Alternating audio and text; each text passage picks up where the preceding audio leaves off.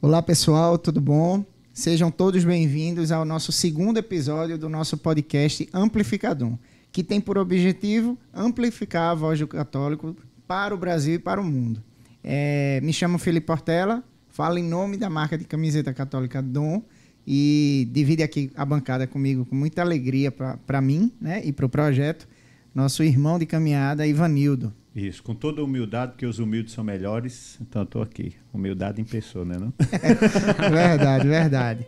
E à nossa frente está um irmão de caminhada que eu confidenciei, confidenciei não, né? Falei Falou abertamente aqui, aqui que gostaria muito de ter dado um abraço nele ano passado, porque tiveram três pessoas que mexeram muito comigo. A terceira eu já fiz o convite, viu? Boa. Virá em breve, que é Frei Tiago. E à minha frente está, à nossa frente, Ivanildo, está. Eu vou fazer a apresentação já agora, viu? é, o nome é Edson André Ramos da Silva, tem 32 anos, é coordenador da Fazenda da Esperança. É, a sua cidade natal é Afogados da Engazeira. Formação filósofo e graduando em, tecnolo em tecnologia, Paulo, em teologia e missionário voluntário da Fazenda da Esperança há 12 anos. Meu irmão André, seja muito bem-vindo. Estou muito feliz de você estar aqui. Aqui também. Valeu, Felipe. e... Alegria minha. Amém. Quer falar alguma coisa? Porque eu vou, vou, a gente, eu e Ivanildo vai falar só algumas coisinhas e aí a gente já começa, viu? Muito bem, eu, eu fico muito contente assim pela parte que me toca, como você falou, né?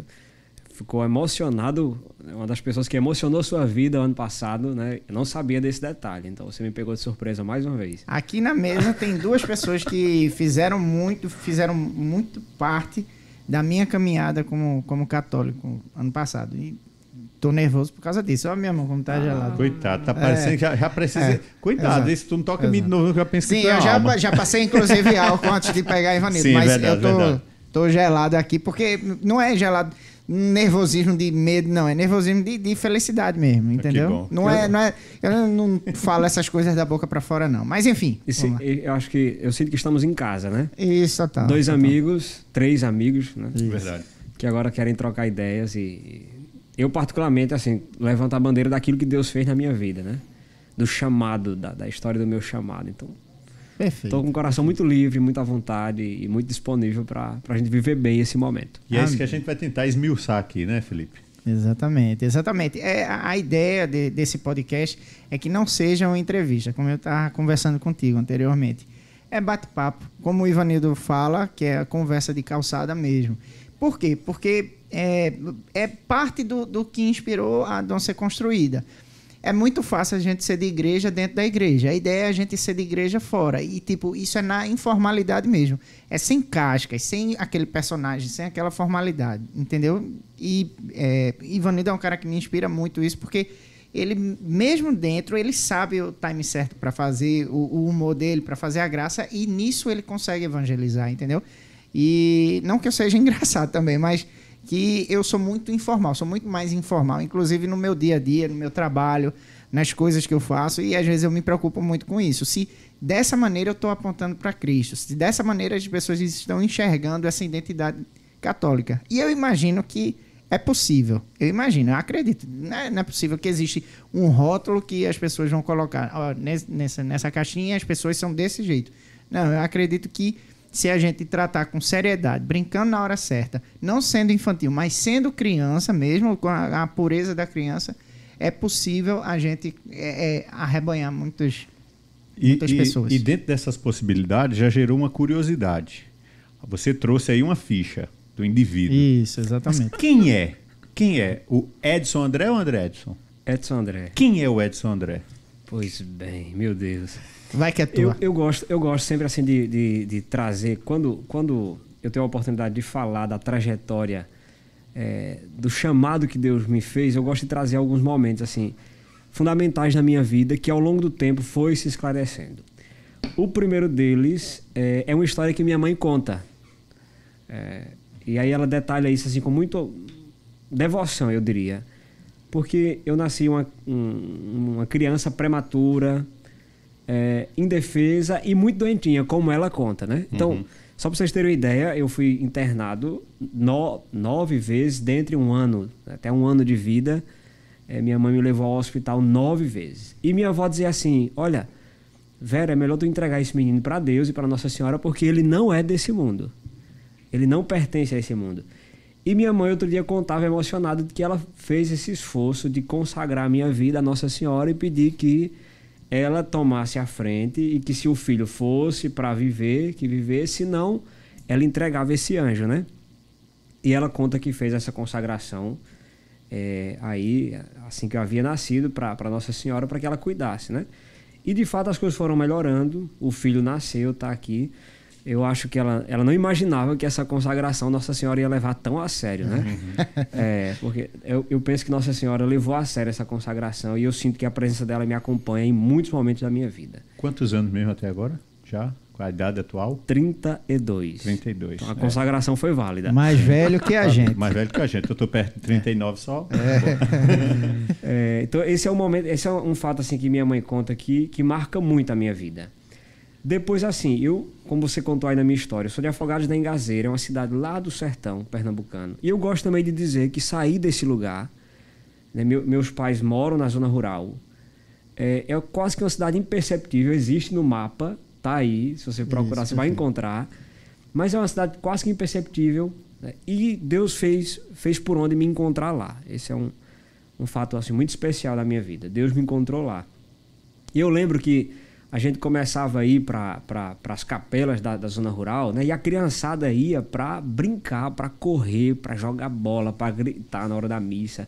E algo já de antemão chamava minha atenção. Eu não queria estar com as outras crianças ali brincando, correndo, pulando. Eu queria estar ali olhando para o padre, vendo o que estava acontecendo, algo me atraía, algo chamava minha atenção e eu sentava no primeiro banco, né?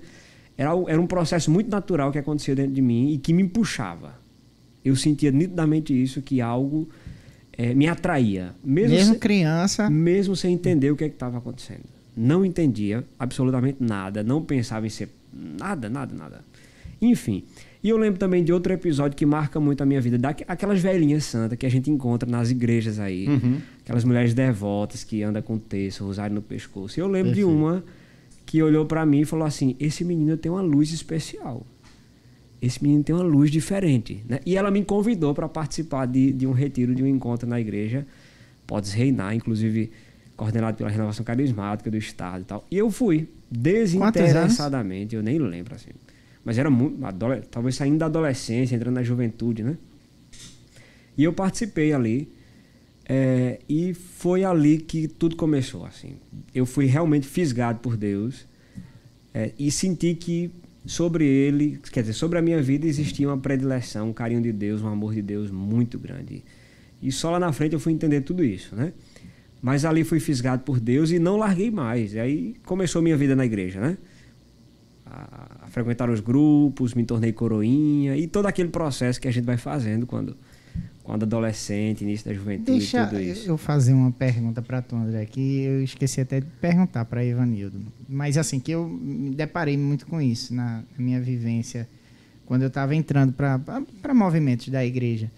Eu sentia uma dificuldade de, digamos assim, aceitação das pessoas, tanto no colégio, alguns, alguns amigos de faculdade, essas coisas, em relação a eu tentar é, é, ah, eu esboçar o que eu acreditava. Sim. E muitas vezes eu me calava, eu ficava, eu, eu não falava. Eu, exato, exato. Eu não sei se, se vocês passaram. É, é mais uma questão de, de retração daquilo Isso, que você. Exato, exato. É, é, como eu, sou, eu fui muito metido, então eu não passei, não.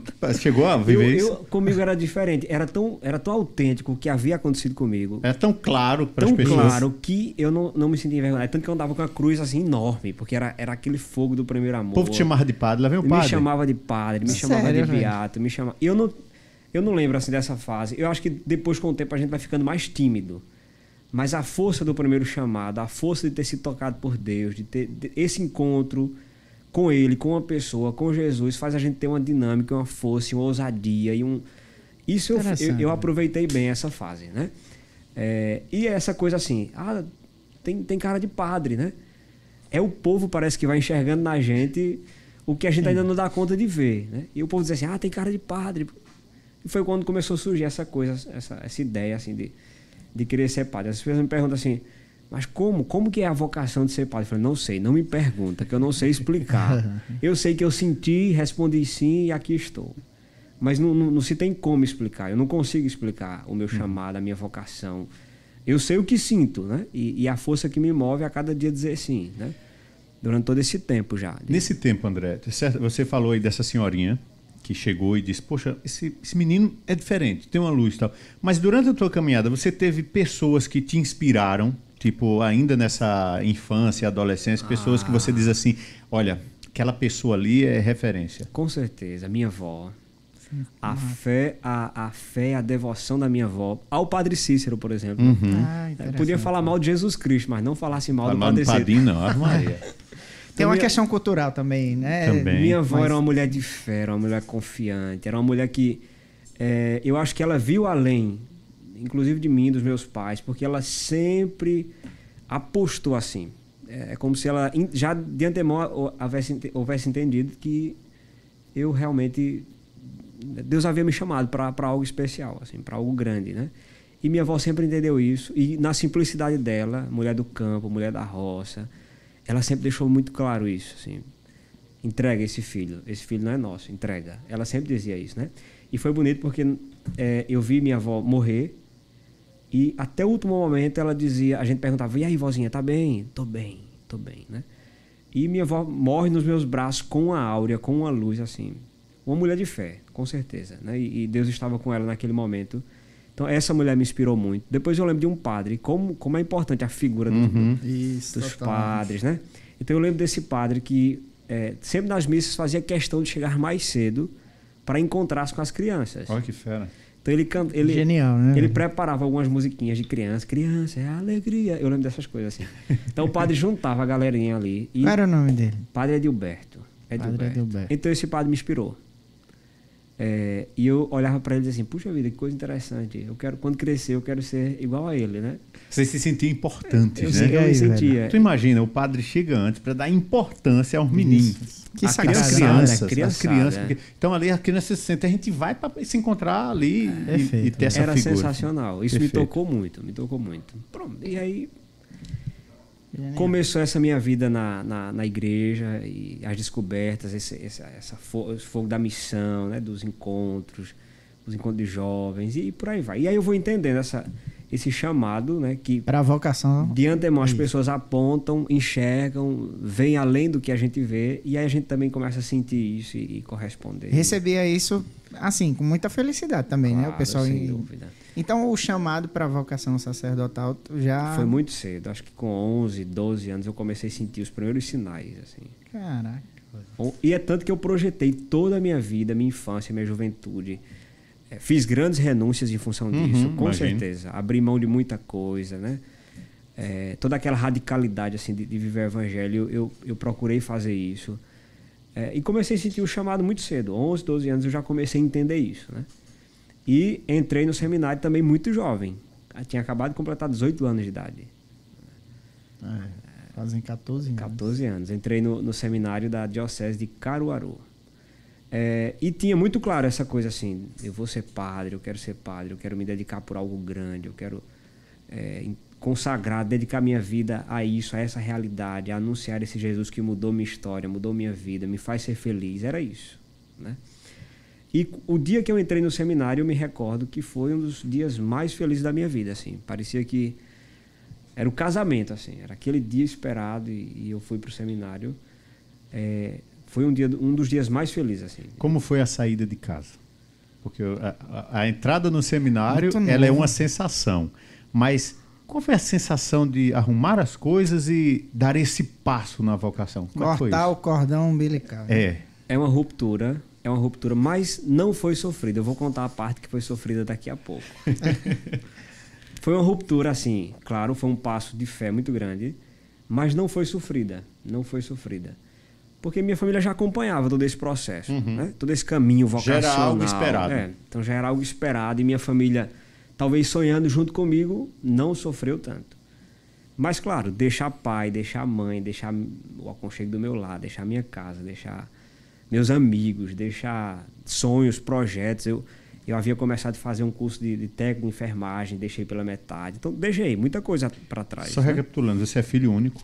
Sou, somos três. Eu Três. sou o do meio. O do meio, ok. É, sou do meio. Tô renegado. Então, eu não mas- sou do meio, não. Eu sou mais novo. É, Então foi, foi um, foi um passo assim, já esperado. Sofrido, mas já esperado. É, e aí eu começo o seminário em Pesqueira. Sou filho de Dom Dino, Dom Bernardino Marquiol. Sou muito agraciado por, ser, por ter sido acolhido por Dom Dino no seminário. É, e chego no seminário de Pesqueira em 2008. 2008, né? 12, 14 anos. É. Uma experiência linda no primeiro momento. Linda.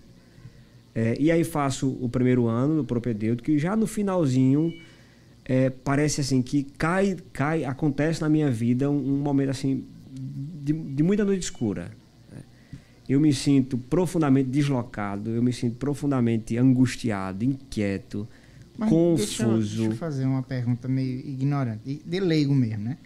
Se- Seria a formação no seminário para a vida diocesana, né? Para a vida diocesana, sim. Para ser padre diocesano. Entendi, entendi. Então, aquela, aquela experiência ali é, mexeu muito com a minha estrutura. Uhum. Mexeu muito. Talvez.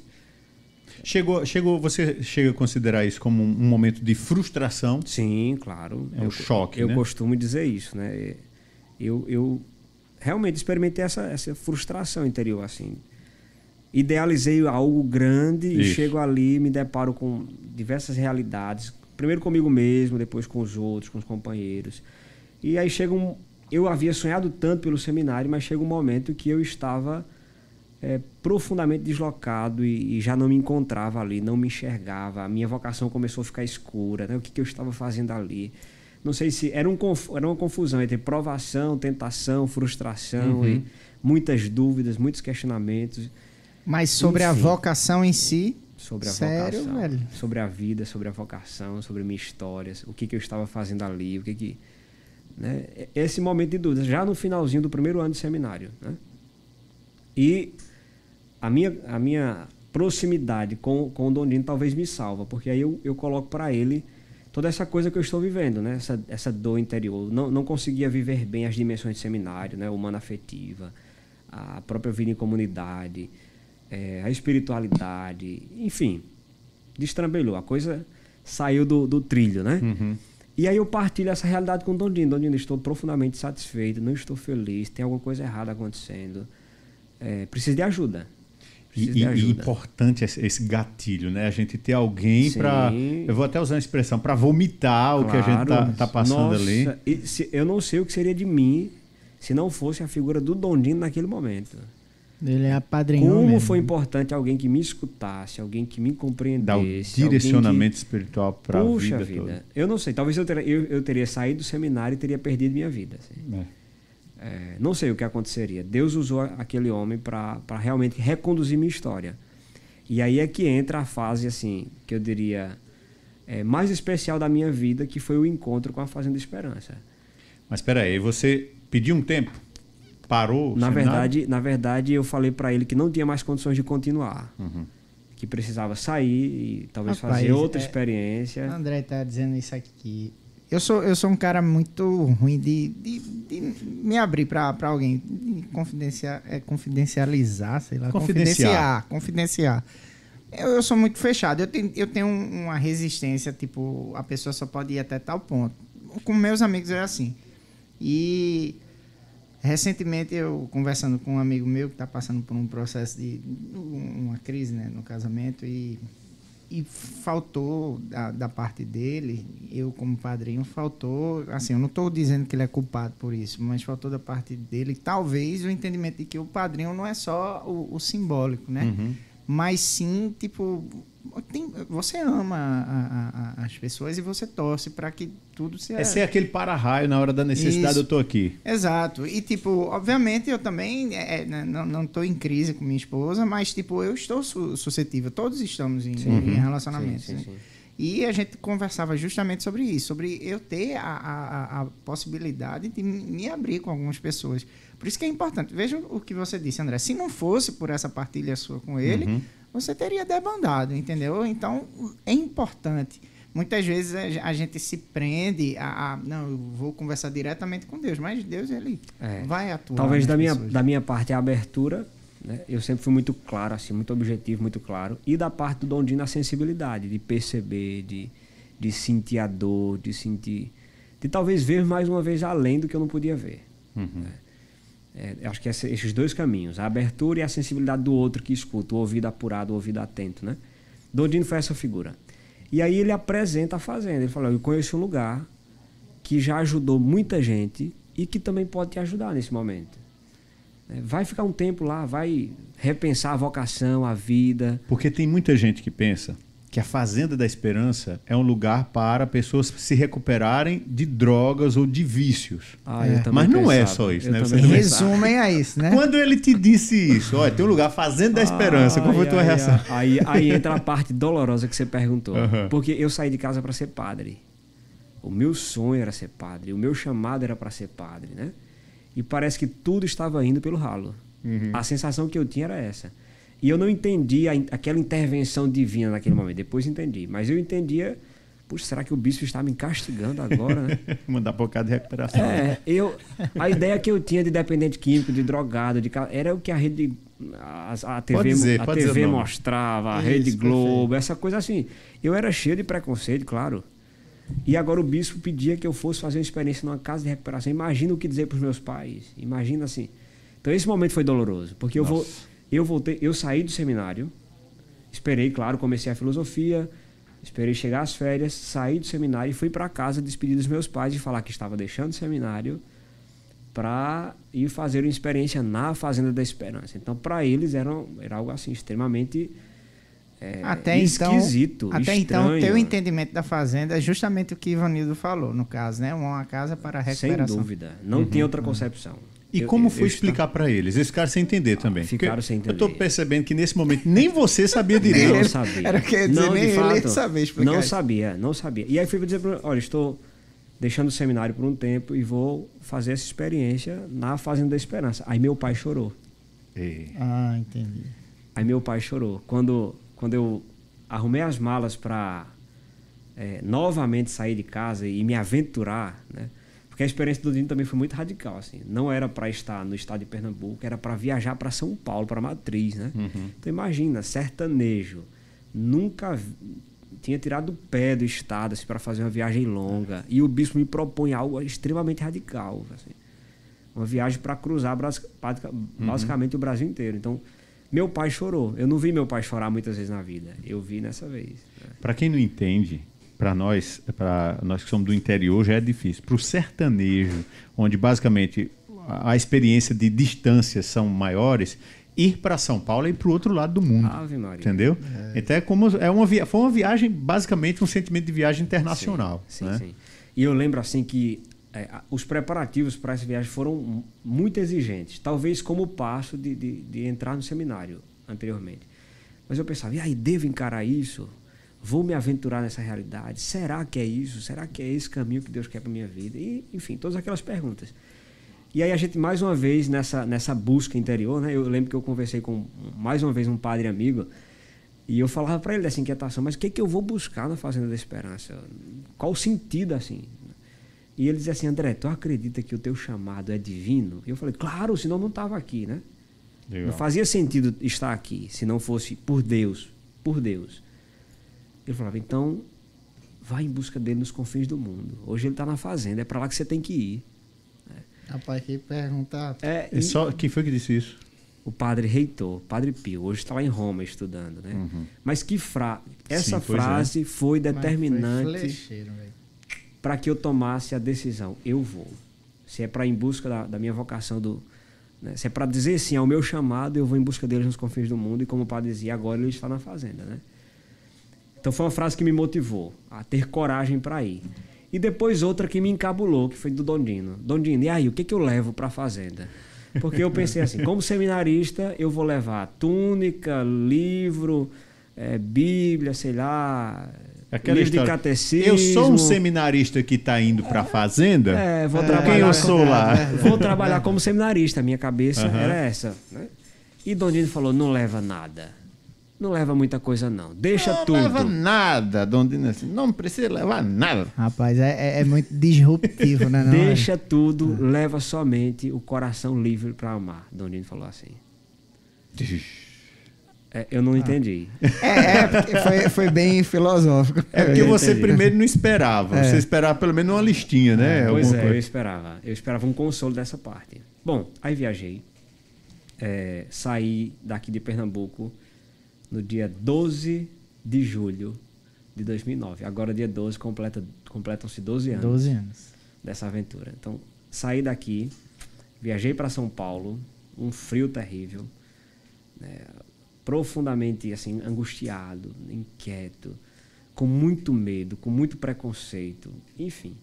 E aí eu chego na, na, na fazenda, fui acompanhado por, por um, um voluntário da fazenda, um missionário, que na época era responsável daqui da, da Fazenda Esperança de Garanhuns, e fui com ele, né? E aí eu chego na fazenda muito inquieto, né, puxa vida, o que, que eu vim fazer aqui? E ali já tinha um grupo que me esperava, né? Talvez o Dom Dino já teve a preocupação anterior de preparar o padre que estava ali na época, né?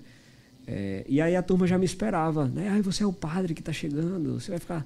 Pô, não tinha outro, eu já, eu já me entendi como padre, assim.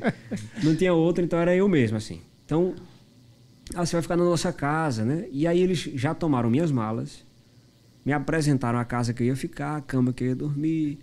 é, aí, ah, a gente pode te arrumar, te ajudar a arrumar o guarda-roupa, arrumar a cama. Então, uma solicitude impressionante, impressionante. Ou seja, já quebrou um pouco do que você. Mas aí é que tá, porque eu não sabia que eles eram os dependentes químicos, né? Eu, Ah, velho. Eu tipo achava- assim, eu é, achava- que era voluntário. eu achava que eram, que eram os voluntários, que eram os missionários, sei lá, qualquer coisa, menos que fossem os meninos.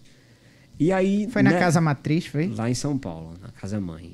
Casa mãe. E aí eu pergunto pra um deles: "Ei, cadê os drogados? Ei! Mexeu em casa de Cadê, maribondo. cadê os drogados?" Porque eu esperava encontrá-los assim, sei lá, amarrado, dopado. É. Uma coisa Apanhando assim. alguma coisa. É, eu, tipo. eu pensava assim, Cada uma um coisa que- muito, muito estranha, assim. minha cabeça. Enfim. Aí ele diz assim: somos nós. Somos nós, né? Somos nós. Como, como foi é, é, a resposta dele? Como ele encarou essa pergunta? Então, pra eles, extremamente normal, né? Porque... Cadê os drogados? E acho, acho que ele, acho que ele olhou pra mim assim, de, de forma muito debochada, coitadinho, né? Ele não sabe que Uhum. Somos nós as figuras. Então, Era pra ter dito, se eles dissessem, cadê o padre? Porque tu- eu sou seminarista. E eu fiquei pensando assim, puxa vida, mas essa turma são os drogados que pegaram É. minhas malas, arrumaram minha cama, meu guarda-roupa. Que que é isso? Um, um murro na cara. Eu nunca, eu, nunca, eu nunca tinha feito isso nem pelos meus irmãos, arrumar a cama do meu irmão de sangue, imagina. Enfim, já foi impactante aquela acolhida. Já foi impactante. E tinha alguma coisa diferente. Eu não sabia o que, que era, mas tinha. Né? E já tocou meu coração assim de imediato. Bom, e o tempo foi passando. Não foi fácil, né? Imaginem, eu, pacato, sertanejo, acabado de sair de seminário, todo quadradinho assim, né? Você imagina aquela figura de seminarista. Fala pouco. Todo certinho, perna... né? Bem regradinho. Eu era assim, a- a- o estereótipo de um, de um bom seminarista. assim. E eu fui morar num quarto, né? Eu chego na, na, na fazenda e eu vou perguntar pro padre responsável da fazenda como é que ia ser a minha experiência no meio deles e tal. E ele falou assim: sua experiência vai ser muito simples. Tira essa roupa, bota um short, vai morar no meio dos meninos, pega um enxado e vai trabalhar com eles. Perfeito. E aí, velho? E a frustração dessa Porque não é- resposta? É porque não era você no meu lugar, viu, Manuel? Se fosse você. Eu tô pensando aqui como foi que ficou teu coração receber de novo essa bombardeada aí. Pois é, meu, eu não sei. Deus, Deus é muito esquisito às vezes. É, a forma que ele, que ele trabalha é estranha. É por isso que ele tem poucos amigos, já disse Tereza mas W, vamos né? lá, vamos lá. vamos lá. É, então, bom, já estava ali. Vamos lá. Ah, outra coisa importante. Quando a gente chega na fazenda, a gente precisa entregar tudo, assim. Dinheiro, celular, documento. né? Fazer a experiência do vazio, assim. Perder tudo, literalmente. E eu fiquei meio acanhado de fazer essa experiência. Digo, não, vou guardar, porque se precisar de alguma coisa, que, eu tô né? Vai que. pronto, né? Então, enfim, guardei minhas coisas, não entreguei por resistência. Imagine como é que eu cheguei ali, né? ainda completamente fechada. É, e aí a, comecei minha experiência ali no meio dos meninos, como eu ia dizendo, eu fiquei num seminarista, eu fiquei num quarto com mais seis. Então tinha um mineiro, tinha um argentino, tinha um japonês, tinha uma galera assim completamente diferente um do outro. Na época ainda se usava som, né? Então tinha um que escutava rap, tinha outro que escutava sertanejo, tinha outro que escutava. Eu digo, meu Deus, onde é que eu tô? Onde é que eu vim parar? Né? Era, era uma coisa assim esquisita. Mas enfim, a, a experiência começou, estava ali na fazenda, fui observando a coisa, né? E foi interessante como que o processo foi acontecendo dentro de mim, né? É, era interessante que às vezes eu chegava do trabalho e alguém tinha lavado minha roupa. Falei, isso, quer, quer causar. O que, que é isso? E além de lavar, a pessoa que tinha tido o trabalho de lavar dobrava. E dobrava não de qualquer jeito, mas do jeito que eu gostava que fosse dobrado. Não, não é tá possível. Tá demais. É, é impressionante.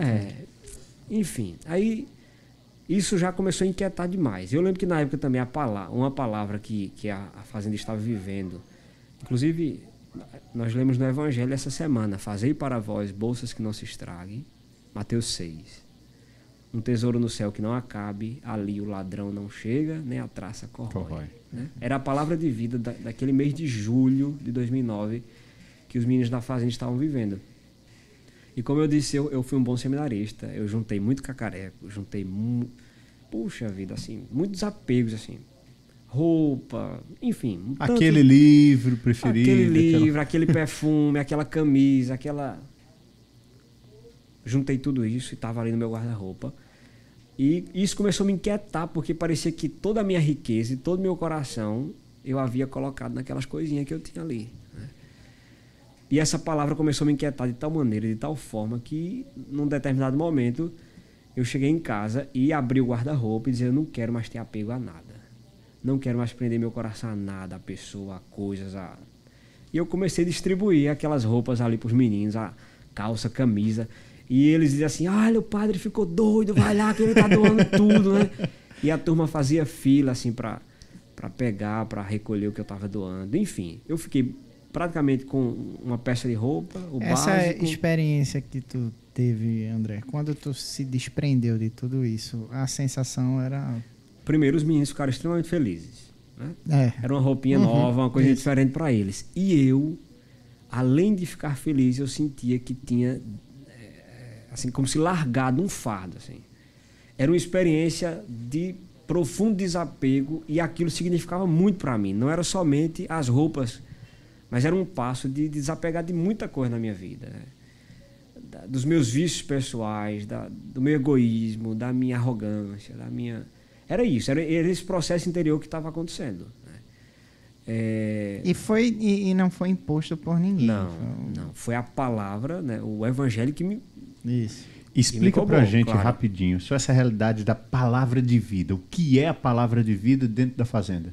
Palavra de vida é uma frase da liturgia diária que, que a gente escolhe, aquela que, que nos lança mais luz, claro, né? aquela que se sobressai às outras e a gente escolhe essa palavra como a nossa palavra de vida para ser colocada em prática durante aquele dia. Por isso chamado palavra de vida. Isso não um é algo pessoal, é o comunitário. Comunitário, isso. a nível de mundo, né? Todas as fazendas meditam e vivem aquela palavra de vida. Então a gente vai, vai fazer o esforço de viver concretamente aquilo e depois partilhar as experiências como eu estou partilhando Fera. com vocês agora. Fera o que, a, o que aquela palavra de vida me fez fazer, né? Veio a, a calhar, de, parece que foi feito para você, para aquele momento, foi, né? Sem Faltava dúvida. E eu, eu, considero que de fato é minha palavra de vida. De vez em quando eu preciso retornar, retomar, retomar e uhum. retornar as minhas malas.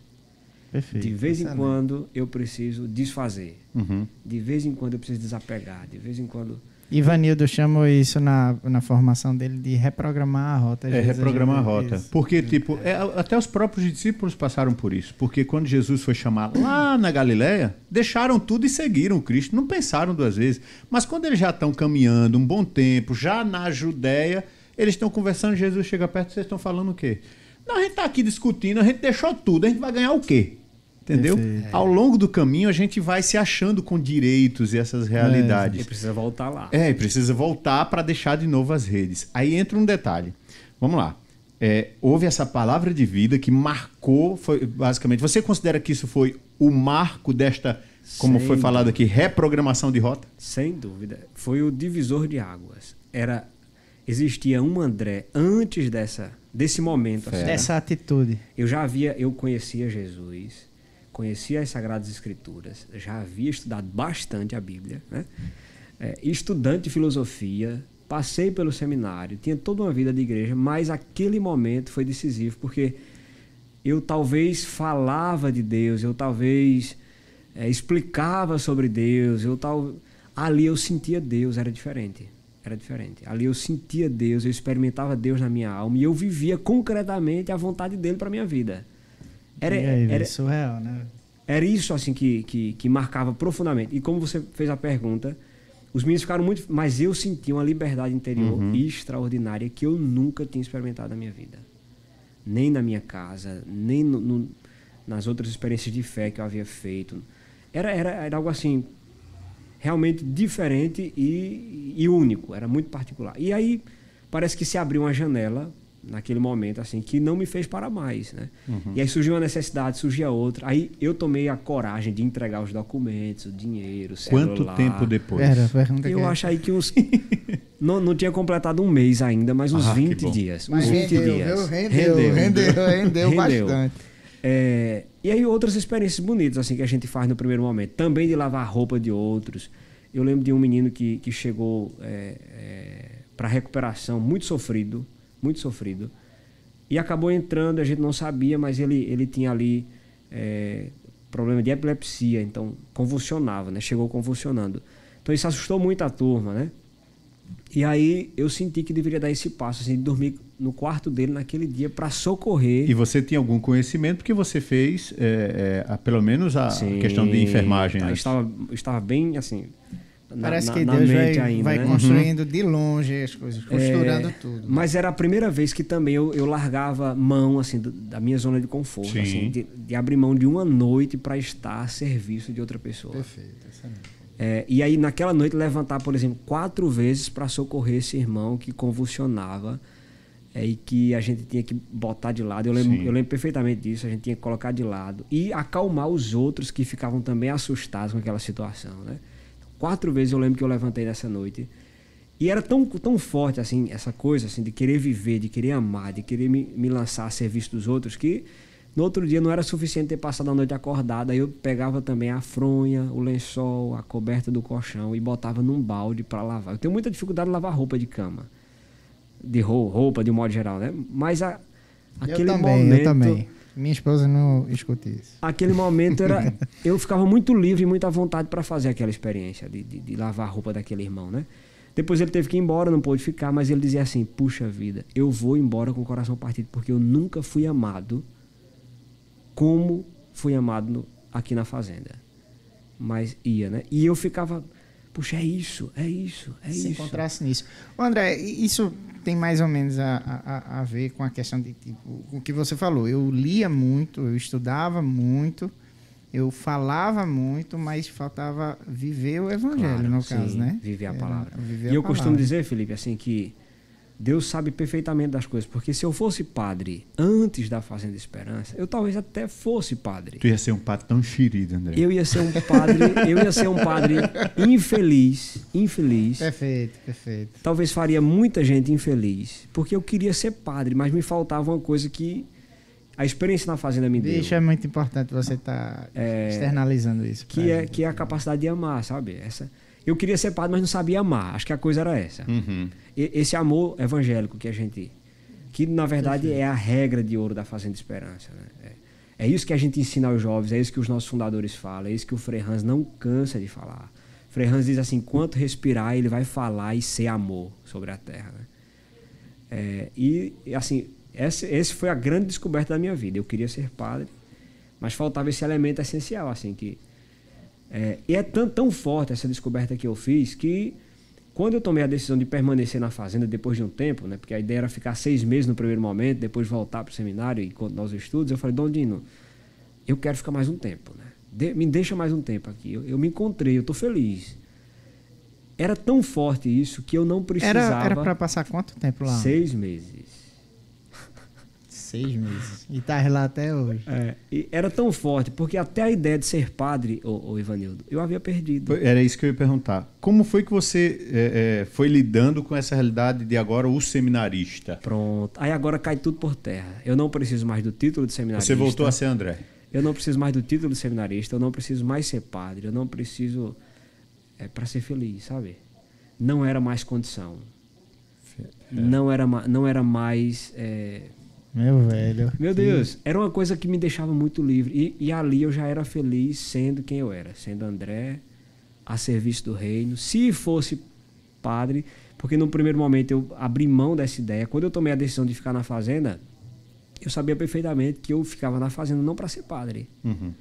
Né? Porque você conhece bem a vida em comunidade a gente primeiro descobre o carisma, descobre a vida, se identifica com ele, é feliz fazendo aquilo e se precisar, uhum. se a obra precisa, se é uma necessidade, a gente se lança. Né? É, Aí, e... André, vê só, isso, esse teu entendimento, essa, essa tua decisão, essa tua mudança, esse desprendimento, tu, tu sentisse nesses seis meses aí que tu estava lá? Eu lembro, eu lembro que. Porque, veja, é, veja, entenda, não me interpreta errado, não, mas, tipo, às vezes a gente tem, se empolga tanto e pela emoção a gente. Que não é o seu caso, porque você já está lá há 12 anos, né? Mas, tipo, tem gente que. Ah, eu quero viver isso, eu quero. Enfim. Mas aí tem um detalhe do fogo de palha. O fogo de palha é necessário, é. Felipe. O fogo é. de palha é necessário. A diferença que a gente está vendo aqui é que o cara não teve assim, ele não teve uma vida é, é, errada e encontrou-se.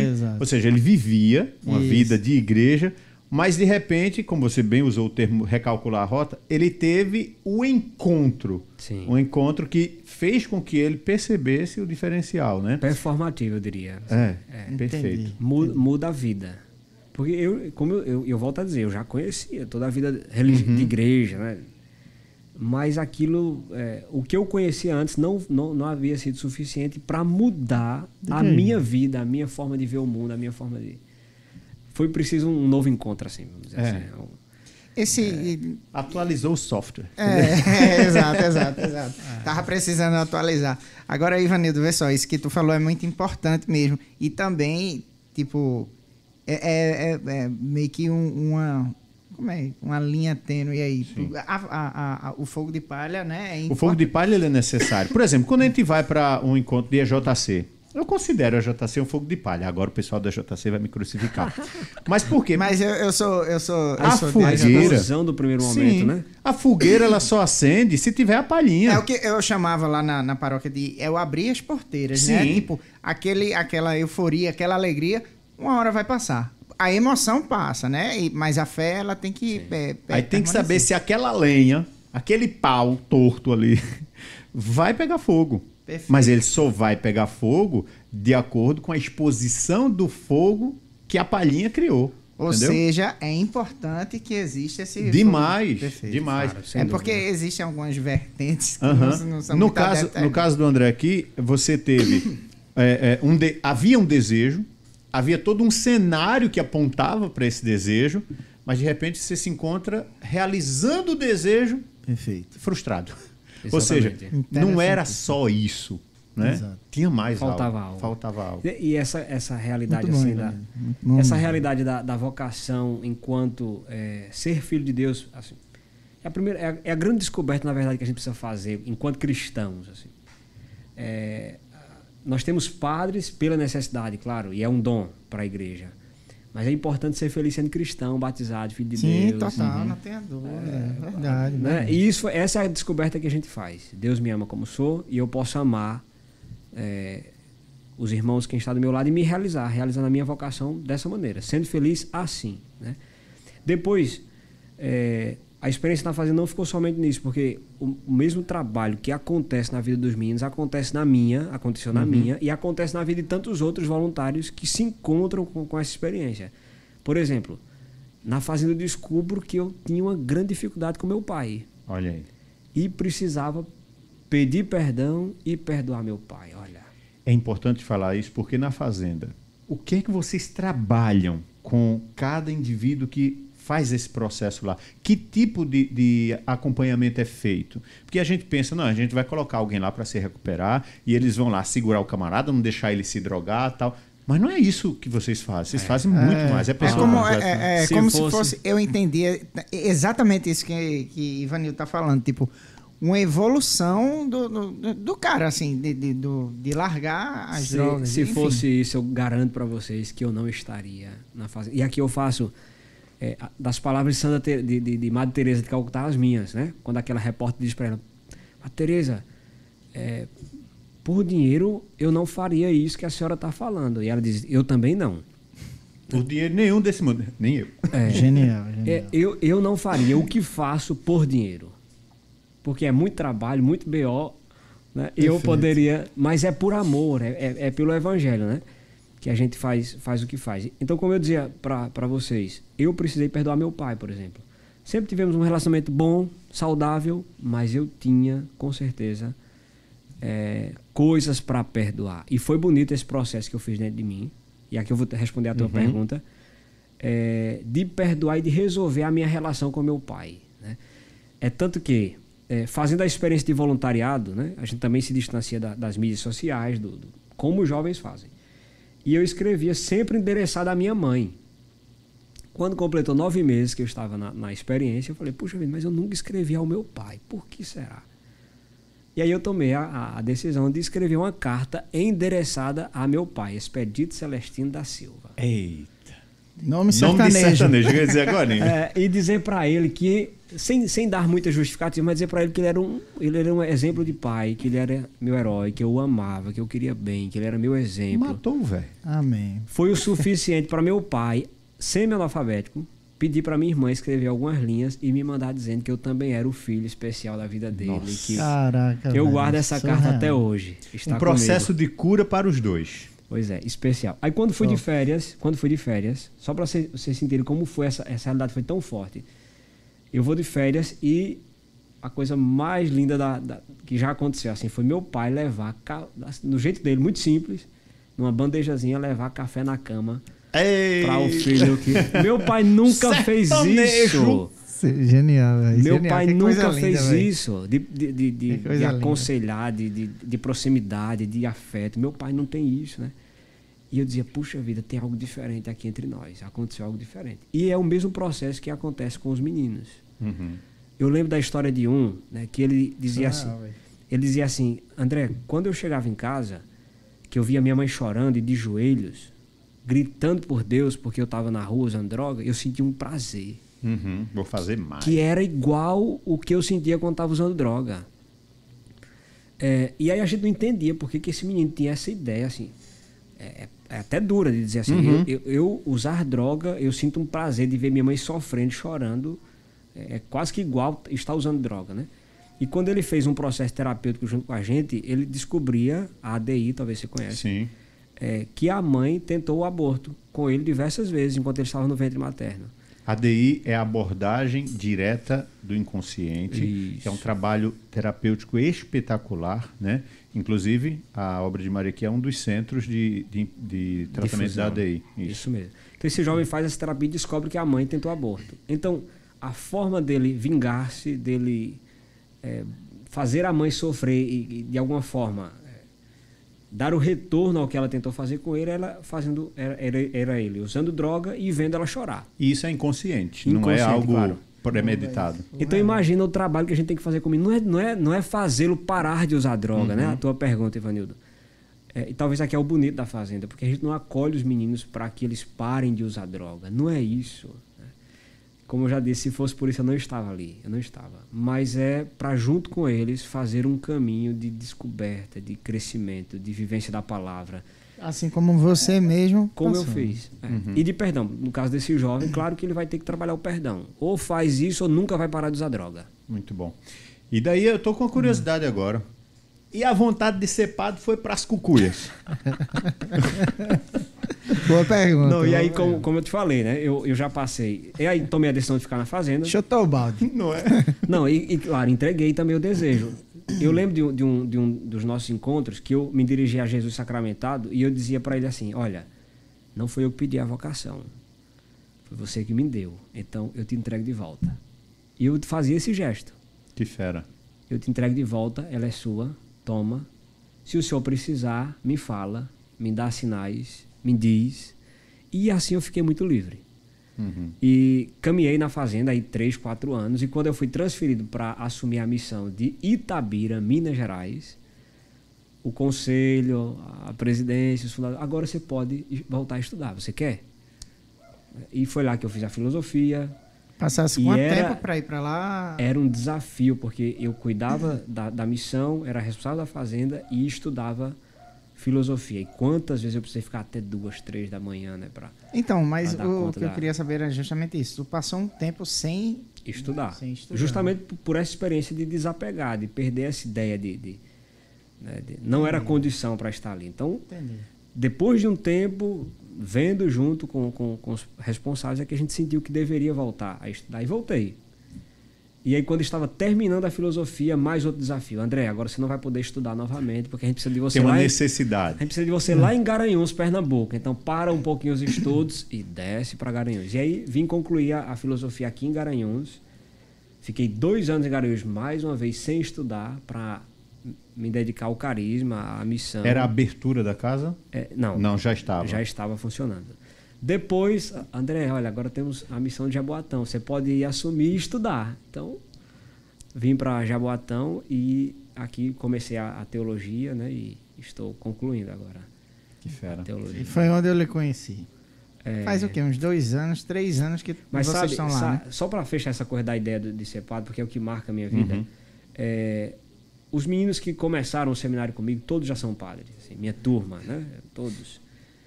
E eu olho para trás e talvez fique a impressão assim, ah, perdeu tempo, assim. Mas eu não tenho essa ideia de que perdi tempo. né? Eu tenho a sensação de que ganhei e ganhei Uhum, muito, uhum. ganhei muito. Perfeito. Não me arrependo, assim, não tenho remorsos do caminho que eu fiz, né, das escolhas que fui fazendo e da forma que Deus foi trabalhando na minha vida. É, eu sinto que eu estou dando é, o passo e cada passo no tempo certo e no tempo de Deus. É por isso que eu me sinto muito livre, muito livre. Essa sua narrativa agora me fez lembrar um filme antigo chamado Quarto Sábio. Vocês já tiveram a oportunidade. Hum, Conheço. O Quarto Sábio, inclusive tem uma música do Padre Zezinho chamada Balada por um Reino, que, que expressa muito bem esse sentido. É, é um amigo dos três reis magos que fizeram um caminho e que encontraram e deram os presentes a Jesus ali na sua infância enquanto, men- enquanto menino. Mas esse Quarto Sábio ele foi depois.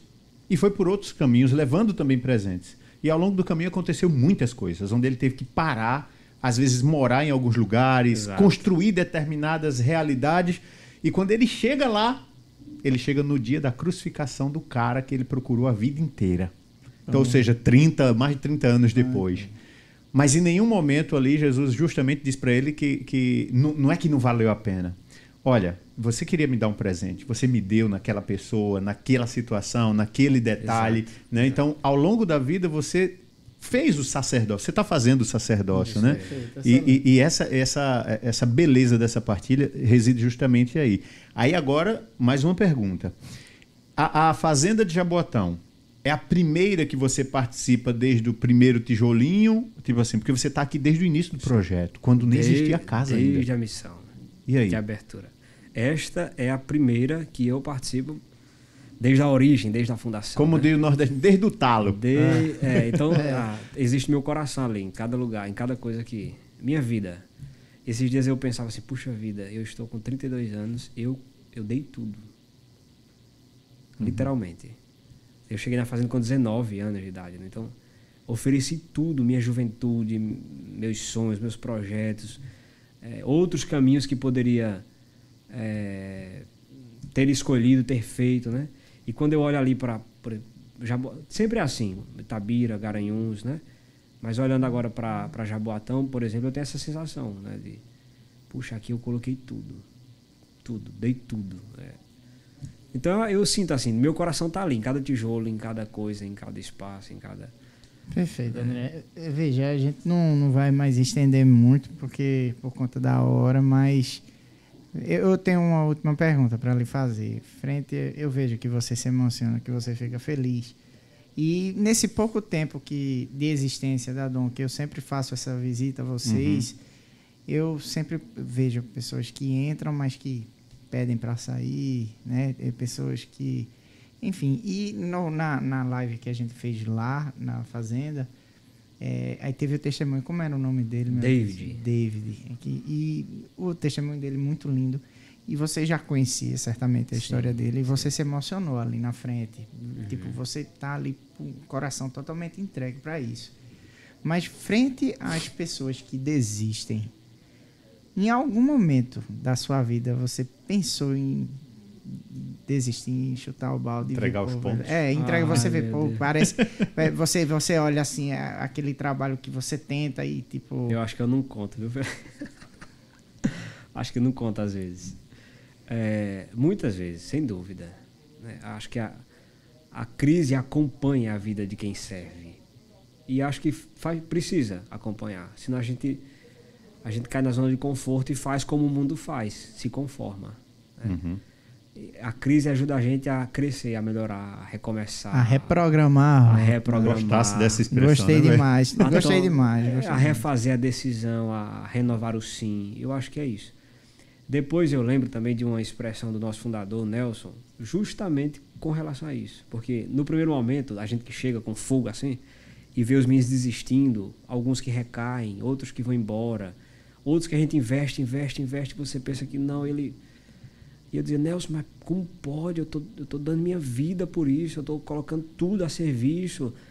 E eu, eu sinto que os meninos não avançam, não melhoram, não, não se convertem, não se recuperam existe tanta frustração e ele me disse algo assim que me tocou muito e que eu levo comigo. Ele falou assim, Maninho, o nosso amor tem que ser gratuito de tal forma que nem a recuperação desses meninos a gente espera em troca.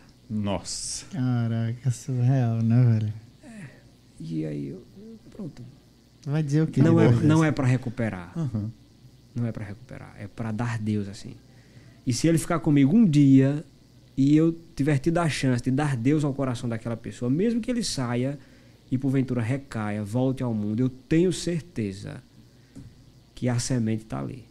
Pelo menos naquele momento ele é. pôde ser amado, Sim. ele teve oportunidade de ser amado. Sim. Amém. É o amor sem esperar nada em troca, né? Não é moeda de troca, né, não. né, velho? E não somos assistencialistas, não queremos ser assistencialistas, uhum. não queremos resolver o problema da droga. A Fazenda não tem essa pretensão. A Fazenda quer ser uma obra missionária que leva Jesus ao mundo, a grande esperança. Né?